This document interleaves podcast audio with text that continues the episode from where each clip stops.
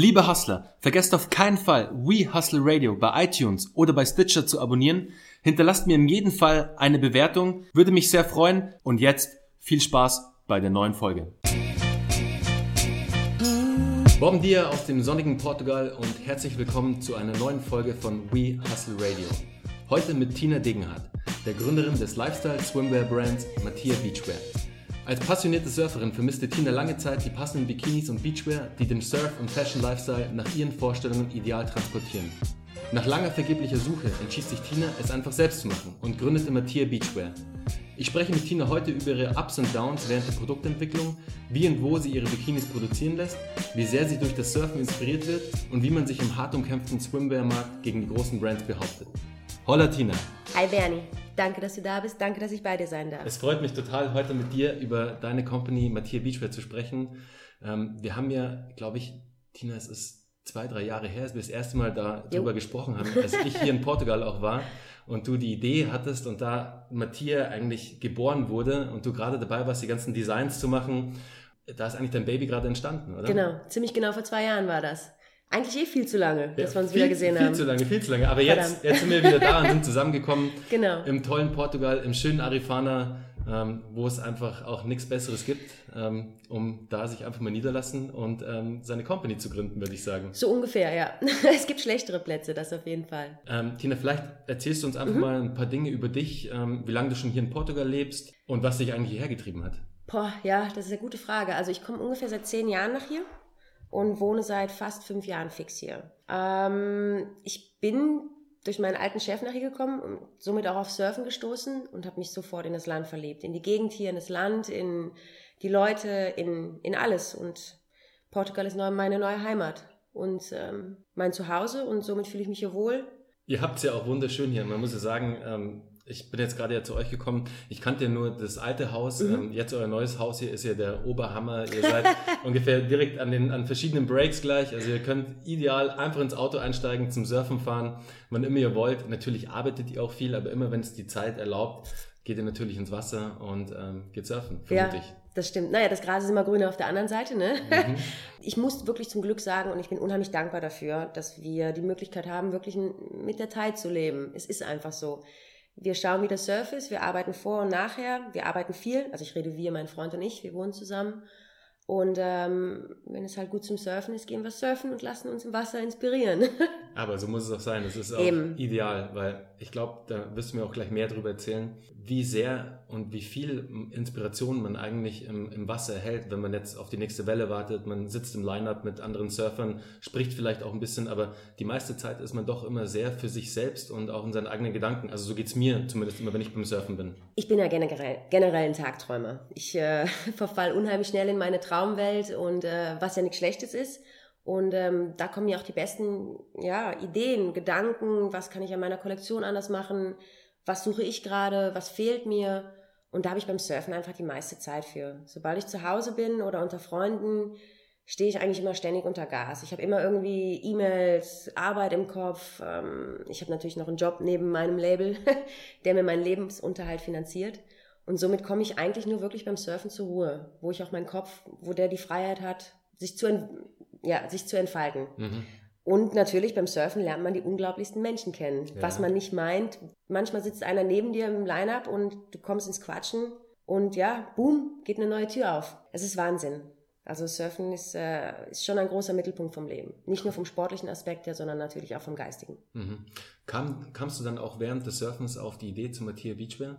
Jein. Ähm, Surfen ist natürlich gleich Strand. Also für mich braucht man natürlich zum Surfen braucht man einen Beach, weil man das Meer braucht. Und ähm, am Beach trägt man natürlich gerne Bikini als Frau. Und da ist das ja alles für mich entstanden. Ich war immer auf der Suche nach etwas, was ich nie gefunden habe. Für mich steht, ähm, ist Qualität sehr wichtig. Und ähm, das hat mir viel bei Bikinis gefehlt. Die Bikinis, die das hatten, die hat man in Europa schwierig bekommen. Oder übersee und dann zu einem horrenden Preis. Was einfach damals für mich nicht, ähm, ja, das hat nicht gepasst, das hat mir gefehlt. Und somit ist diese Idee entstanden, verdammt, ich will das, ich mache das, ich finde es nicht anders und wenn ich das will, dann gibt es bestimmt auch andere Leute, die das wollen. Und so ist es zum Glück auch. Hast du dir dann die ganzen Skills, die du benötigst, um jetzt ein Fashion-Brand oder einen Lifestyle-Brand auf den Markt zu bringen? Das fängt ja an bei den ähm, Skizzen, die man für die einzelnen Produkte designt, also die Designs zu erstellen.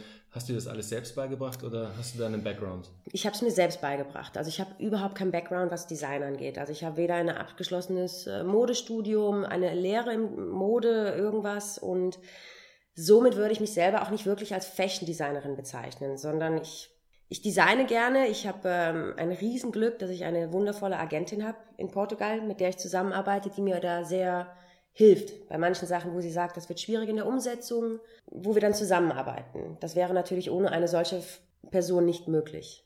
Außer ich würde natürlich jemanden anstellen, der für mich diese Skizzen oder diese Schnittmuster macht, was leider nicht möglich ist finanziell. Mhm. Also du produzierst dann auch in Portugal? Genau, ich produziere in Porto City direkt, was extrem cool ist und ähm, auch über meine Agentin zum Glück eine Fabrik gefunden, die wertvoll ist, Ende nie. Also es ist eine ganz kleine Fabrik mit ähm, vielleicht nicht mehr als 15 Näherinnen, ähm, ausschließlich auf ähm, Bademoden und Textilien im hochwertigen Preissegment ähm, spezialisiert.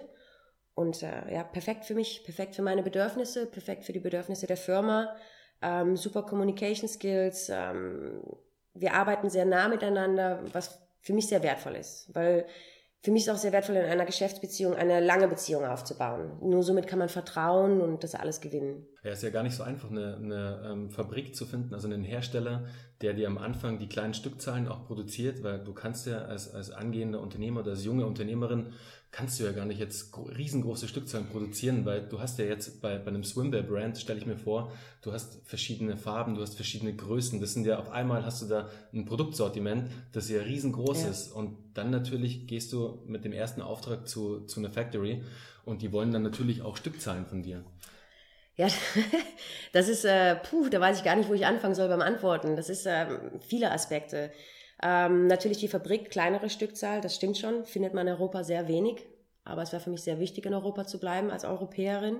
Und dann kommt es natürlich auf die Materialien an. Zum Beispiel das Material, was ich verwende. Das ist ein italienisches Lycra, was sehr hochwertig ist. Im Moment eines der hochwertigsten im Fashion-Sport-Segment. Ähm, da muss ich eh ein gewisses Metermaß kaufen, um damit arbeiten zu können.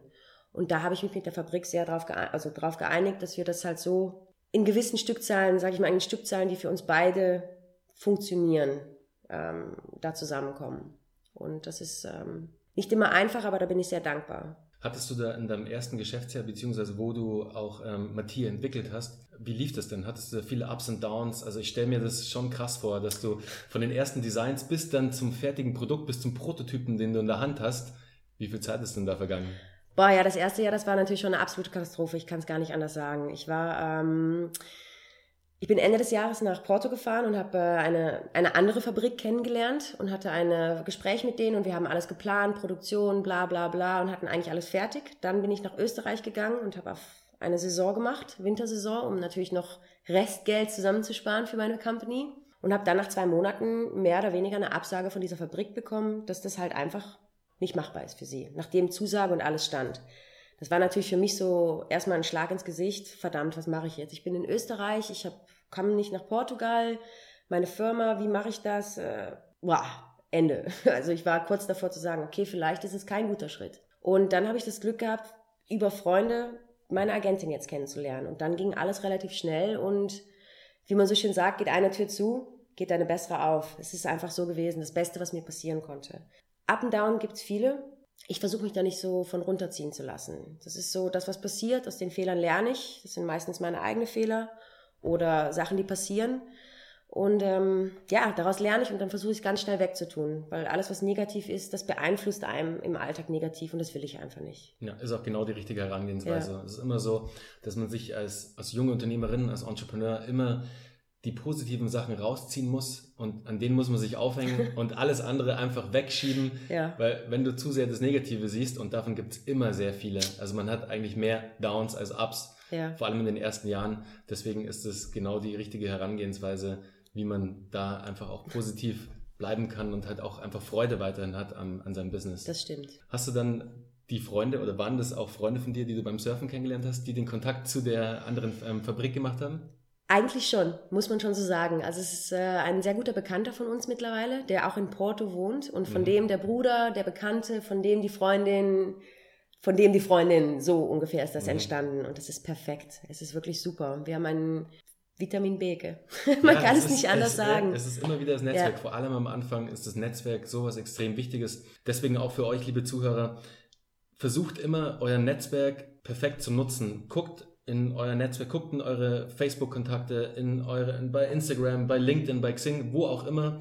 Wenn ihr irgendwas vorhabt, versucht einen Kontakt von euch zu identifizieren, der eventuell in der Branche arbeitet, wo ihr rein wollt, weil der kennt bestimmt wieder einen und der kennt wieder jemanden und der kennt wieder jemanden und ihr kommt am Schluss dahin, wo ihr eigentlich hin wollt. Das stimmt allerdings. Deswegen Netzwerk immer das A und O, vor allem am Anfang. Und nicht schüchtern sein. Und nicht schüchtern sein, genau. Das ist ganz, ganz wichtig. Ja. Wenn du was willst, geh offen hin, sprech mit den Menschen, sei einfach proaktiv das stimmt, das ist für mich ein Riesenmanko gewesen, muss ich ehrlich sagen. Ich stehe gerne im Hintergrund, ich agiere gerne im Hintergrund. Ähm, ich bin super lebensfroh und alles, aber ich bin halt einfach, ich stehe nicht so gerne im Vordergrund. Ähm, das ist etwas, was ich mit der Firma halt auch noch lernen muss und musste. Wie zum Beispiel jetzt das Interview, ich bin da super dankbar für, aber es ist, äh, es ist schon... Ähm, eine Herausforderung. Ja, eine Herausforderung, ja. ja. Es, gibt, für, es gibt, für, alles immer das erste Mal, Tina. Das genau. Ist, deswegen, ähm, mich freut es total, dass du, dass, dass du zugesagt hast und dass du Bock drauf hast. Weil ich bin mir ganz sicher, nach diesem Podcast und nach dem ersten Interview werden noch ganz viele weitere Folgen. Und dann hast du hier schon mal ein gutes Training. Das stimmt allerdings. Wir zwei kennen uns ja, deswegen ist ja alles easy. Deswegen ist super. Ist ja super. cool, wir haben vorher schon mal ähm, kurz darüber gesprochen, Tina, ähm, wie sehr dich dein ganzer Lifestyle hier in Portugal inspiriert. Also vom Surfen bis zu den Menschen, die du hier kennst. Wie sehr inspiriert dich das in deinem Unternehmertum? Eigentlich ähm, von vorne bis hinten. Ich finde, alles, was man tut, alles, was man macht, alles, was man kennenlernt, wen man kennenlernt, inspiriert einen auch unbewusst.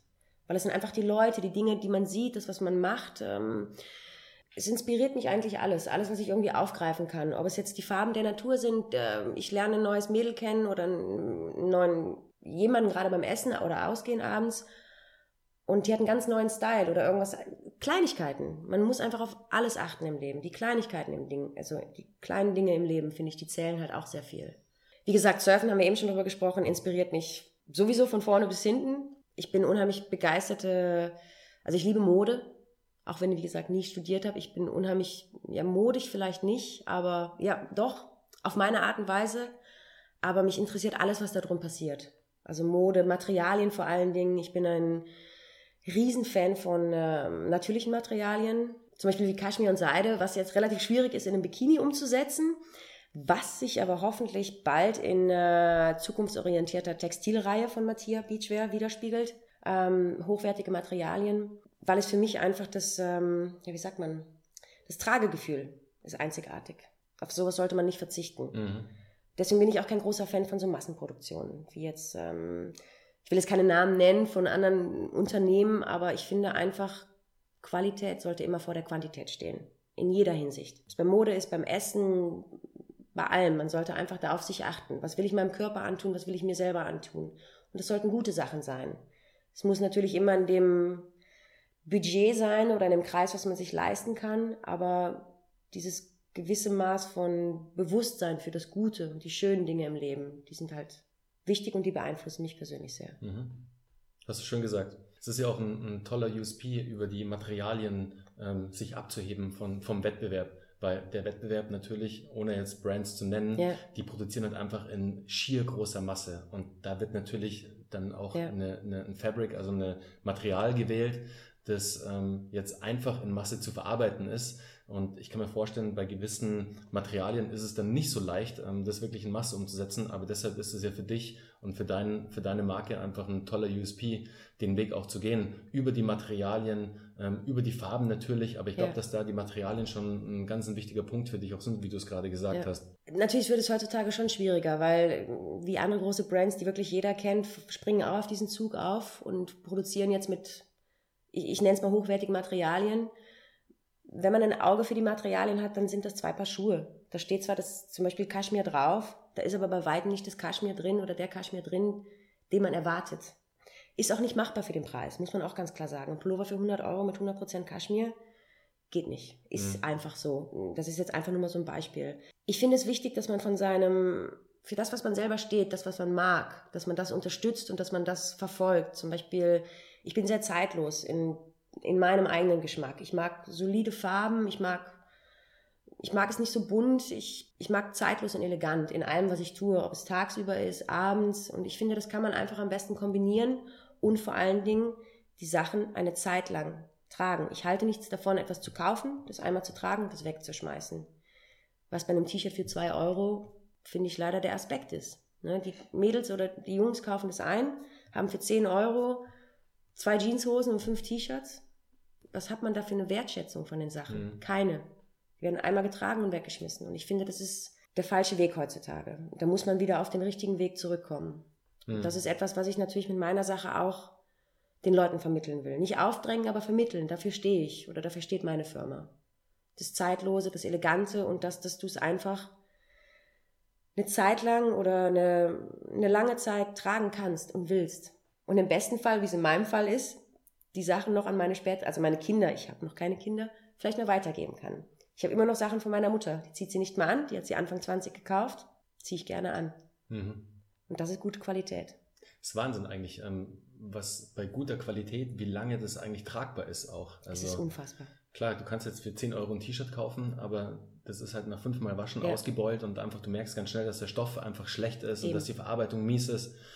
Ich habe auch T-Shirts und Klamotten, die ich schon seit 10, 15 Jahren habe und ich liebe sie, ja. weil sie eben, wie du gerade sagst, zeitlos sind. Die haben, das sind keine fancy Farben, das ist wirklich, das sind schöne, erdige Farben, also schöne, zeitlose Farben, ob das jetzt ein, Be ein schönes Beige ist oder ein schönes Braun ist oder whatever. Aber das sind Sachen, die man einfach gerne auch wieder aus dem Schrank holt und gerne trägt. Ja. Deswegen finde ich das einen super Ansatz, dass du da wirklich mit deinem Brand versuchst, das Ganze erstens natürlich voll eco-friendly zu produzieren, dass du dich da schon alleine abhebst, aber dann auch noch in der Verarbeitung, in der Qualität einfach so hohe Maßstäbe auch setzt, damit dein Stuff auch lange tragbar ist.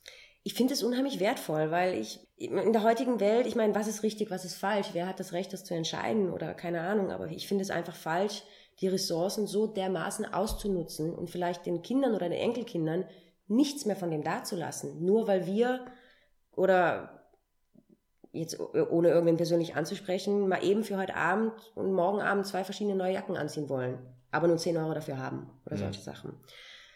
Das ist die falsche Denkweise und davon müssen wir unbedingt wegkommen. Ja. Das ist bei meiner Sache, natürlich bei der Firma schon ein großer Punkt. Das will ich schon wirklich unterstützen. Ist nicht einfach, weil es sehr kostenspielig ist, aber ich denke, es ist der richtige Weg. Definitiv. Finde ich super, dass du mit Matthias Beachwear auch den Weg gehst, weil der Trend geht dorthin und ich finde es super, dass auch immer mehr Companies einfach auch diesen Weg gehen, um auch den großen Brands zu zeigen, hey, es geht auch anders. Man kann die Ware auch anders produzieren, ohne Menschen in anderen Ländern ausbeuten zu müssen, ohne was auch immer zu tun, was ja die großen Kaufhäuser beziehungsweise die großen Brands, die ihre ähm, großen Ketten, großen Kaufhäuser in jeder großen Stadt haben, ja. auch tun. Und man muss nur einmal ins, ähm, ins Label hinten reingucken, wo die Produkte herkommen, dann weiß man ganz schnell und kann sich auch ganz schnell ausmalen, unter was für Umständen die produziert worden sind. Das stimmt. Wie setzt du dann dein ganzes Marketing zusammen? Also wie kommst du denn aus dieser großen Masse an Wettbewerb? Und es gibt ja nicht nur ein Brand, es gibt ja zig Brands, die sich in diesem ja. Umfeld tummeln. Wie hebst du dich da hervor? Also wie gestaltest du dein Marketing, damit man dich draußen hört, damit man dich sieht und dass man dein Brand wahrnimmt? Ähm, das ist eine gute Frage. Wo soll ich da anfangen? Also generell würde ich sagen, erstmal an dieser Stelle ein Riesendank an Lukas, meinen Freund und Lebenspartner, der ähm, Fotograf ist, professioneller Fotograf und somit natürlich meine rechte Hand in dem Sinne. Und ich denke, dass ich mit meinem Image versuche, mich am meisten abzusetzen. Wir haben jetzt nicht nur die normalen Beach, Lifestyle-Fotos, sondern wir kreieren oder ich kreiere ein Image, was diese Firma, was darstellen soll, dass die Bikinis und hoffentlich dann bald in Zukunft die Textilien wirklich für den ganzen Tag sind. Ich habe meinen Badeanzug aus der Kollektion, ziehe ich gerne auf eine Jeans an, Lederjacke drüber, abends zum Ausgehen. Perfekt. Bikinis auch trage ich gerne unter meinem T-Shirt als BH. Perfekt. Marketingmäßig ist natürlich zur heutigen Zeit dank Instagram, Facebook, ähm, Word of Mouse, Freunde, relativ, ja, einfach ist das falsche Wort, aber einfacher geworden. Nennen wir es einfacher. Budgetfreundlicher. Budgetfreundlicher, das auf jeden Fall. Wobei ich natürlich immer schon faszinierend finde, ähm, wenn ich so Angebote von bestimmten Influencern bekomme. Wahnsinn. Mhm. Also, das ist wirklich, wäre gerne, glaube ich, Influencer geworden. Hätte ich ein größeres Konto im Moment. Ähm, Nein, Marketing ist unheimlich. Es ist sehr schwer und sehr einfach. Es ist eine, also eine Mischung aus beiden. Einfach, mhm. weil du es immer und ständig machen kannst, alles möglichst schnell verlinken, vernetzen, ob die anderen das wollen oder nicht, schwer, sich durchzusetzen. Was ist gerade, was ist gerade akut im Trend, was nicht? Mhm. Ähm, zum Beispiel marketingmäßig, was für mich leider ein Riesenproblem ist, oder was heißt nicht Riesenproblem, ist mein Budget. Da ich alles ohne Investoren mache, ist die finanzielle Sache natürlich immer sehr begrenzt und somit bestimmte Anfragen auch von größeren Modemagazinen recht schwierig zu handhaben. Jedoch habe ich das Glück, dass ich bestimmte Modemagazine wie zum Beispiel die englische Vogue letzten Sommer, bin ich halt an eine Frau geraten, die meine Firma liebt. Sie hat das Produkt geliebt und die hat gesagt, pass auf, wir machen dir einen Saupreis nenne keine Zahlen, aber zu dem Preis hatte ich einfach zusagen müssen und habe halt einfach für Juni, Juli, August eine Ad in der britischen Vogue gehabt. Wow. Für mich ist die Vogue einfach das Modemagazin mhm. überhaupt. Und das ist jetzt gerade mit der Women's Health in Australien der Fall, wo einfach Leute dahinter stehen und sagen, verdammt, wir finden das Produkt so cool, wir finden es so schön, wir wollen dir irgendwie helfen, unterstützen mir dann finanziell auch sehr entgegenkommen. Mhm. Und was natürlich marketingmäßig für mich unbezahlbar ist. Das ist der Hammer. Also, ja. Und ich glaube, solche Supporter, die dein Brand supporten, die so in, dann in die Welt von Matthias schon reingezogen sind und einfach Fürsprecher sind, genau die brauchst du auch. Das ja. ist auch das Perfekte eigentlich, was einem, einem jungen Unternehmen passieren kann, dass sie Fürsprecher, so Ambassadoren ähm, findet, Fürsprecher einfach ja. für den Brand, die dann wiederum entweder bei Magazinen arbeiten, bei großen Plattformen und dann einfach dein Produkt für einen Saupreis, wie du sagst, reindrücken und sagen, hey, wir finden dein Produkt so ja. geil, du zahlst jetzt nur ein Zehntel davon, was der eigentliche Preis wäre und da musst du natürlich zuschlagen. Wie hat sich das auf deine Sales ausgewirkt? Also hast du da große Peaks dann gemerkt, dass ähm, im Online-Shop ähm, viel gekauft wurde? Mm, große Peaks würde ich jetzt nicht unbedingt sagen. Also jetzt, ähm, also jetzt für den August schon eher. Also im Hochsommer merkst du es dann schon eher. Du merkst, wie sich der Markt verschiebt. Also mein englischer Markt ist riesig. In England war jetzt nie so mein, mein, mein Target ich als Deutsche, die in Portugal lebt, ist natürlich dann England, why not? Mhm. Aber das ist natürlich sehr interessant, wie man sowas dann verfolgt. Australien, Australien, USA standen natürlich ganz klar auf meiner Liste als Markt, aber waren jetzt nicht die Number One, weil man kann, da scheiden sich natürlich auch wieder die Geister. Ne? Ich produziere in Europa, um eco-friendly zu sein, bla bla bla, und will dann natürlich nach Australien, Amerika auswandern, wo ist dann wieder dieser eco-friendly Aspekt oder aber Australien ist natürlich jetzt, was Bademode angeht, der Nummer eins Markt. Und da reinzukommen ist so verdammt schwer. Und äh, da bin ich gespannt, was da passiert, wenn das da erscheint. Also in der Women's Health und äh, Cool, musst, musst du mir Bescheid sagen, auf jeden Fall. rauskommt. Das, auf jeden äh, Fall. Muss ich mir unbedingt angucken. Und wie machst du es denn? Ähm, du hast einen Online-Shop. Mhm. Hast du einen Logistikdienstleister, der für dich ähm, die Produkte verschickt oder macht ihr das noch in-house? Also Wir machen das alles im Haus. Also wenn okay. du jetzt eine Kamera hättest, äh, du hast es eben eh gesehen, wir haben unser kleines Office hier eingerichtet, wo äh, so Lukas seinen ganzen Stuff hat und meine ganzen Boxen, mein ganzer, ähm, mein ganzer Stock ist. Und wenn die Orders reinkommen, wir haben mittlerweile schon, dass wir uns auf zwei, drei Tage in der Woche einigen, wo wir halt Versandtage haben. Und dann äh, packen wir zusammen ein und machen alle Pakete ready und dann geht's zur Post. Also wir machen das alles noch sehr persönlich. Okay, cool. Jeder Customer kriegt auch eine persönliche Note. Das ist mir schon sehr wichtig. Mhm. Ähm, ich finde, dieser persönliche Touch ist einfach unbezahlbar auch. Und jetzt direkt von Logistikunternehmen und das alles nicht selber überwachen, ist für mich auch irgendwie, fühle ich mich noch nicht bereit für. Ich finde, alles, was ich an der Firma selber mache, aus allen Aspekten kann ich noch mehr lernen. Mhm. Das ist sehr wertvoll für mich persönlich für die Zukunft. Definitiv. Vor allem, wenn du in, in Gespräch, in der Kommunikation dann mit den Kunden auch bist, ja. wo die Painpoints vielleicht sind, also da hört man dann auch sehr viel raus. Und ich finde es super, dass du jedem Produkt dann noch einen persönlichen Touch hinzugibst mit einem kleinen Kärtchen, genau. wo so eine kleine Danksagung drauf ist, weil das zieht die Leute auch noch mehr in den Brand hinein, weil sie es einfach nicht gewohnt sind. Wenn ja. sie irgendwo anders bestellen, dann bekommen sie eine Rechnung, das Produkt, that's it. Genau. Aber mit genauso Kleinigkeiten kannst du halt wirklich auch schaffen, dass es so Word of Mouse wieder gibt, weil dann jemand sich denkt, wow, krass, ich kriege hier eine persönliche no Note noch von, von, von der Tina, fotografiert es ab und postet es vielleicht bei Instagram mit dem Paket oder mit der, mit der Swimwear dann, also was ja mega ist, für dich wieder kostenloses Marketing. Das auf jeden Fall. Und das passiert relativ oft und das finde ich echt super. Also Instagram, ich werde so viel verlinkt von Mädels, die Bikinis gekauft haben und vor allen Dingen, ich muss ehrlich sagen, das soll sich jetzt nicht doof anhören, ich habe noch nicht ein negatives Feedback bekommen, weil die Leute einfach mega fasziniert sind. Das Preissegment, in dem ich verkaufe, ist relativ hoch, was sich natürlich aus mehreren Faktoren zusammenstellt, wie Produktion in Europa, Stückzahlen, bla bla bla.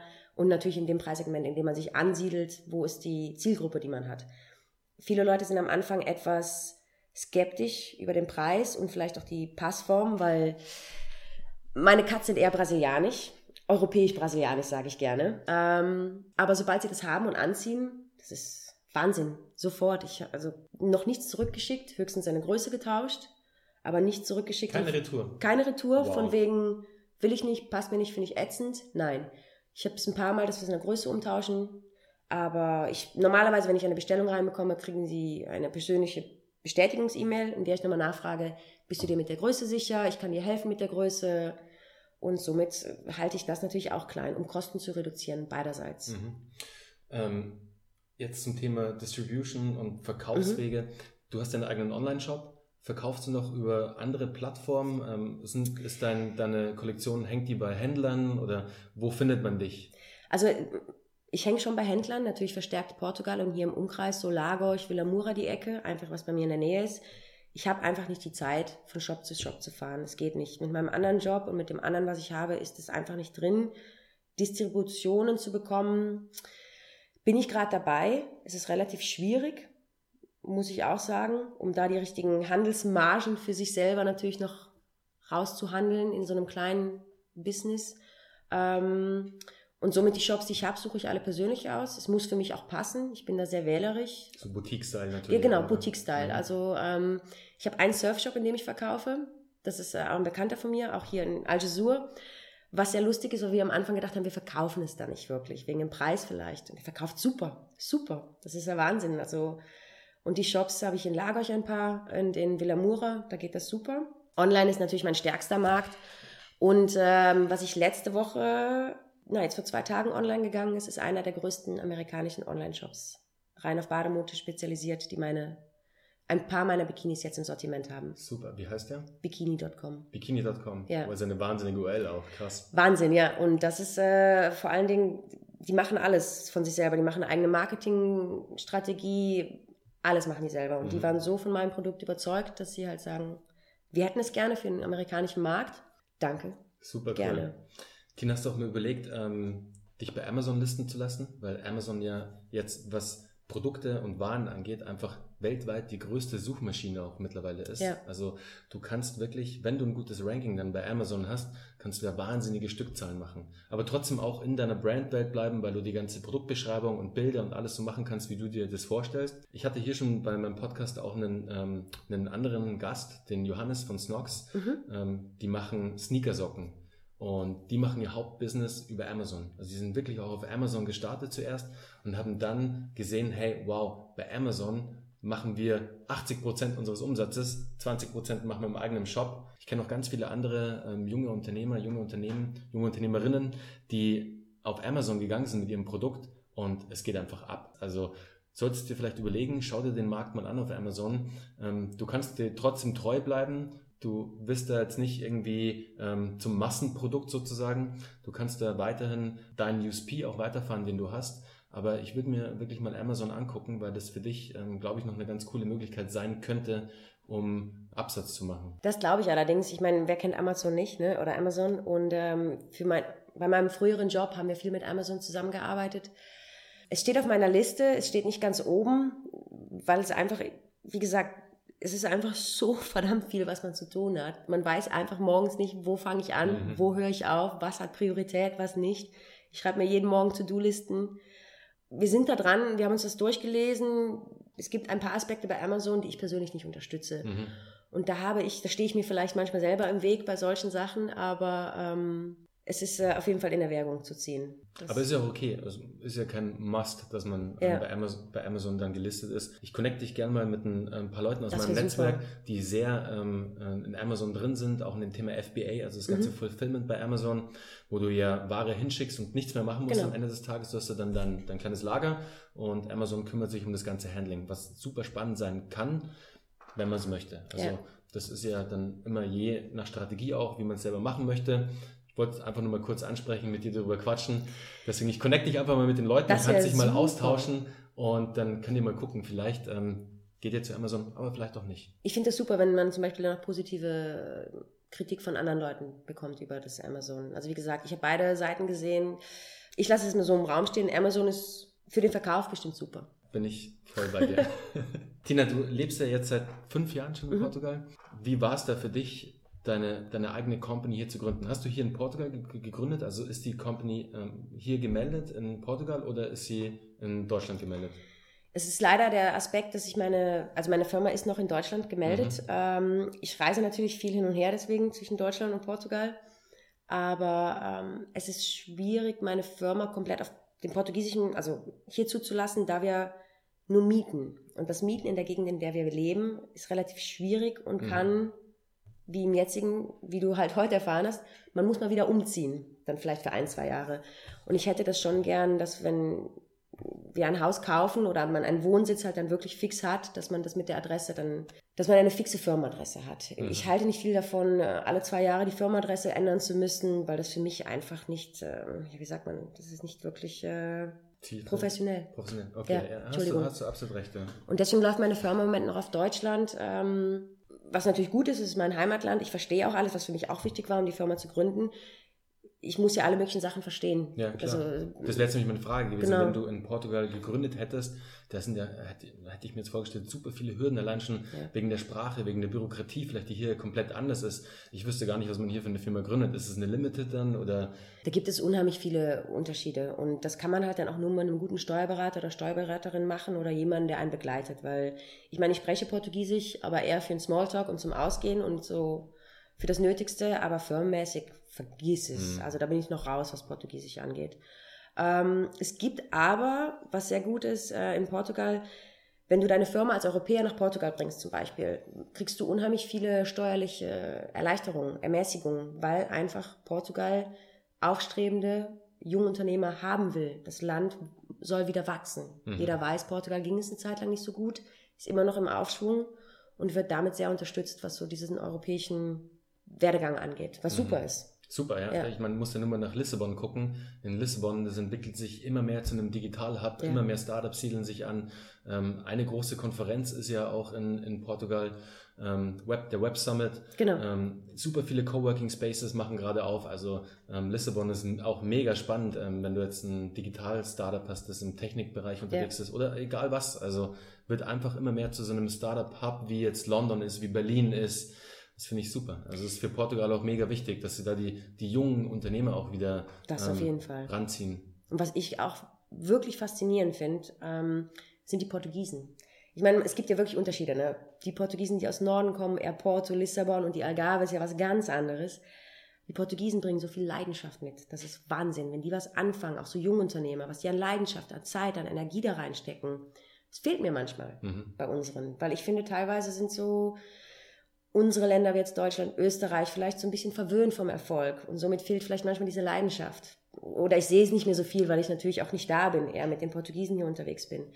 Aber das ist faszinierend und das zieht einen so richtig mit in den Bann. Also die wollen, die wollen nach vorne, die wollen Geld verdienen, die wollen, die wollen was machen, die wollen ihr Land wieder nach ganz vorne bringen, da wo es mal war. Weil ich produziere nicht ohne Grund in Portugal, nicht nur weil ich hier lebe und weil ich das Land, in dem ich lebe, unterstützen will. Nein, Portugal hat einfach die beste Textilmanufaktur seit eh und je gehabt.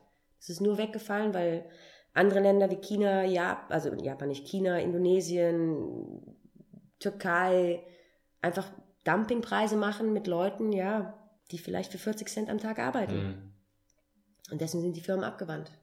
Und Portugal ist, was Qualität angeht, unbezahlbar. Habe ich jetzt schon von ganz vielen gehört, die in der Textilindustrie auch ähm, unterwegs sind, Ja. dass Portugal einfach für Qualität steht. Wahnsinn, ja, für Qualität. Also Ja. Ich meine, ist natürlich klar, du wirst hier nie wahrscheinlich schwierig Fabrik finden, die die gleichen Stückzahlen herstellen können wie so eine Riesenfabrik in Indien oder was. Aber ja, will man das? Braucht man das? Die Mhm. Frage ist, braucht man das? Zum Thema noch Lissabon. Ich habe letztens in, in einem Magazin auch einen super coolen Artikel gelesen über Indie Campus. Ähm, die siehst du ja hier rauf und runter fahren. Ähm, Wahnsinn, haben ja auch ähm, zwei junge Portugiesen gegründet. Ja. Ich glaube in, in Lissabon sogar oder in Porto. Ich weiß es jetzt nicht mehr genau.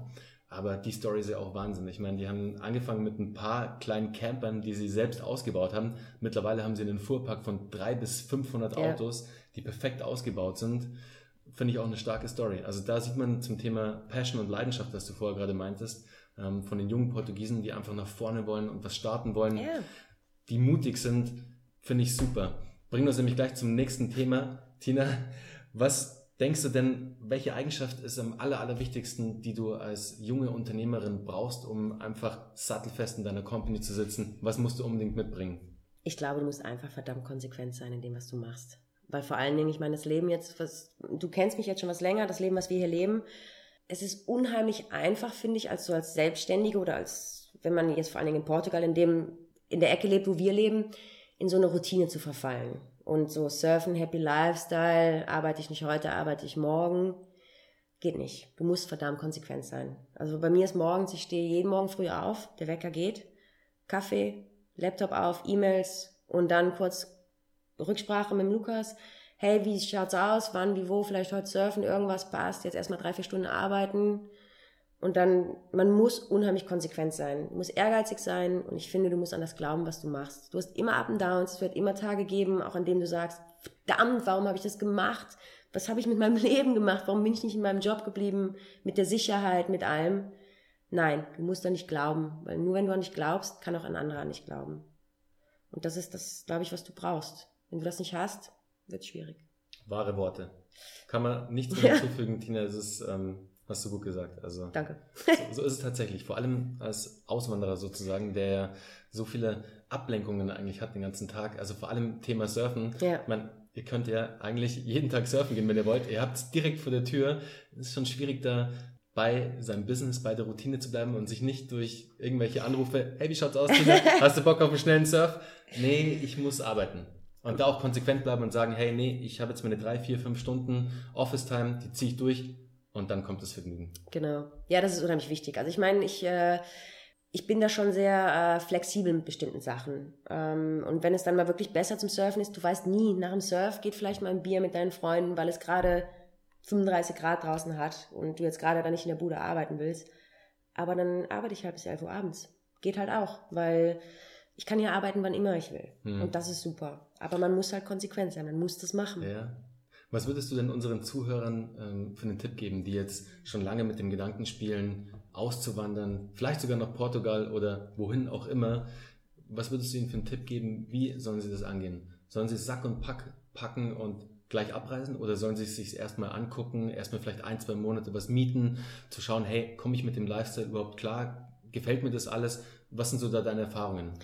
Also ich finde generell einfach Sachen packen und abhauen in ein anderes Land ziehen relativ schwierig, weil ich finde, man sollte sich das schon mal anschauen, ob man das überhaupt mag, weil ich meine, andere Länder, andere Sitten, das kommt nicht von irgendwoher. Ähm, die Portugiesen, die Südländer, Spanier, die sind anders als wir Deutschen. Wir haben ganz andere Mentalität, anderes Denken, anderes Leben. Kann man das? Will man das auf lange Sicht? Ähm, was ich unheimlich wichtig finde, ist, sich mit dem Land auseinanderzusetzen, wo man hinziehen will. Man muss sehr viel Respekt mitbringen, weil ich finde, Respekt ist sehr, was sehr Wichtiges. Man ist ein Ausländer in dem Land. Das ist einfach so, das muss man sich vor Augen führen. Man muss sich eingliedern, man muss sich einfügen und vor allen Dingen die Sprache lernen. Ohne die Sprache geht nichts. Auch wenn ich nach Japan ziehe. Ich muss Japanisch lernen. Deswegen, ähm, erstmal hinziehen, anschauen, angucken, und dann sich das überlegen. Ich meine, man kann immer wieder wegziehen, man mhm. kann immer wieder nach Hause. Das ist halt bei uns auch die Sache. Man kann immer wieder woanders hingehen, aber ich glaube, das fühlt man im Herzen, ob man sich da heimisch fühlt oder nicht. Das fühlt man einfach. Bin ich hier zu Hause oder nicht? Mhm. Und das hat das Land zu tun, das also mit dem Land, mit den Leuten, Freunde, die man hier macht. Hast du, das, hast du das schnell gemerkt, dass du hier warst? Dass du dich wohlgefühlt hast, sofort, dass du hier in der, in der Ecke hier warst?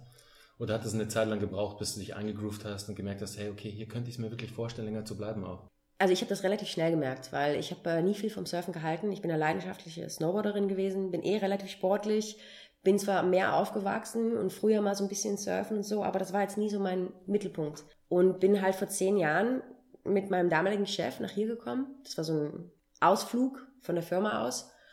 Und dann habe ich die Leidenschaft zum Surfen direkt für mich entdeckt und die Leute, die ich hier kennengelernt habe, was jetzt immer noch meine guten Freunde sind, Portugiesen, Wahnsinn. Also das ist, ähm, ich glaube, das hat man oder das hat man nicht, das findet man oder das findet man nicht.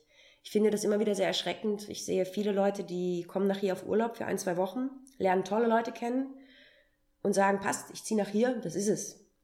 Und ein Haufen von denen scheitern kläglich ich finde bestimmte Sachen, die muss man einfach, äh, muss man dann einfach machen, akzeptieren, machen und sich dafür, also man muss dafür bereit sein, wenn man in ein anderes Land zieht.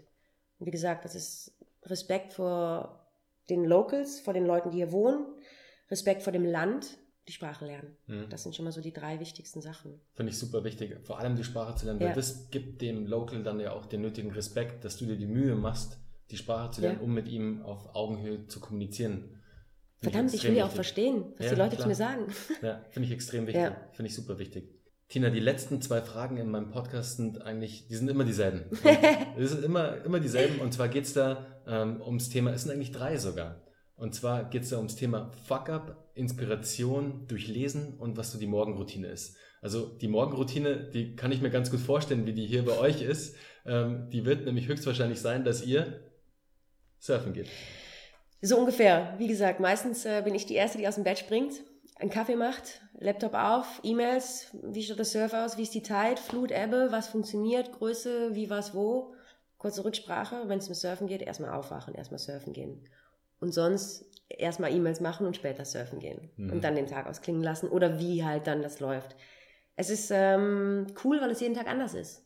Ne? Es, kann, es ändert sich von Tag zu Tag, wie die Zeit sich verschiebt und wie das Wetter anders ist. Wind. Ja, Wind, alles. Hm.